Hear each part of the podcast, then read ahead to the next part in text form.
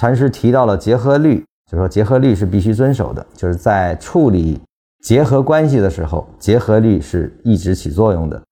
结合律的最重要的逻辑是什么呢？就是组件不能混用，因为按次序这个事情，我们在分解的时候一定是按次序进行的啊，这个一般不会犯错误。实际上，结合律你只要记住这一条，组件是不能被混用的，才可以组合啊。那么在这个要求下呢，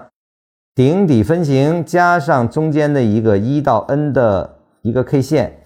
形成一笔的话，那么这个笔从顶分开始数起到底分。中间就至少是五根 K 线啊，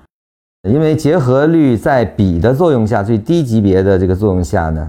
两根有的时候具备分解关系的时候，我们也把它当成就是两三根啊，也能成为一笔啊。这个虽然违反了结合律，但是它是在极细微的地方去发生的，整个的结构破坏实际上并不是很大啊，是可以容忍啊。也就是说，如果你为了处理方便的话，在笔的处理的时候。打破结合律的束缚也问题不大，但在走势处理的时候是绝对要严格按照结合律才进行的，否则会影响你的多异性处理。